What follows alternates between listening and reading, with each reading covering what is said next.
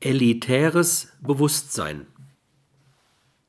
Elitäres Bewusstsein oder ein Streben, zur Elite zu gehören, hat also viel mit Feindschaft zu tun.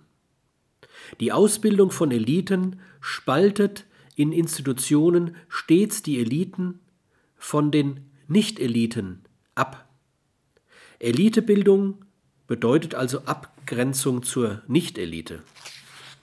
Die Nicht-Elite führt, fühlt sich von den Vertretern der Werte, der Werteliten bedroht, gemindert oder dominiert. Vertreter von Werteliten gelten den nicht dazugehörenden als arrogant, da sie ihr elitäres Bewusstsein durch nichts legitimieren können. So wird feindaggressives Potenzial freigesetzt.